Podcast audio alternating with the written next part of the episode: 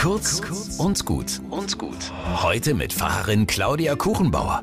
Habt ihr heute Abend schon was vor? Heute ist Weltgebetstag.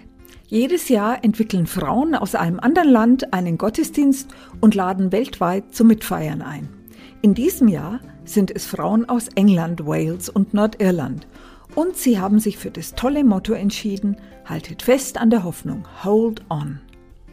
Emily Owen zum Beispiel erzählt in einem Video von ihrem Leben.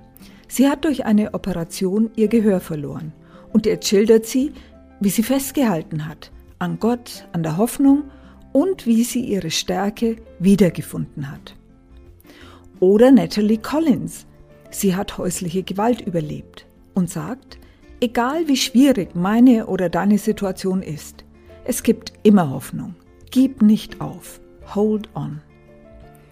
Auch wenn die vielen Monate mit der Pandemie uns angestrengt und erschöpft haben, treffen wir uns genau deshalb. Ob draußen, in der nächsten Kirche oder per Internet. Denn viele Menschen weltweit brauchen diese Botschaft ganz besonders jetzt.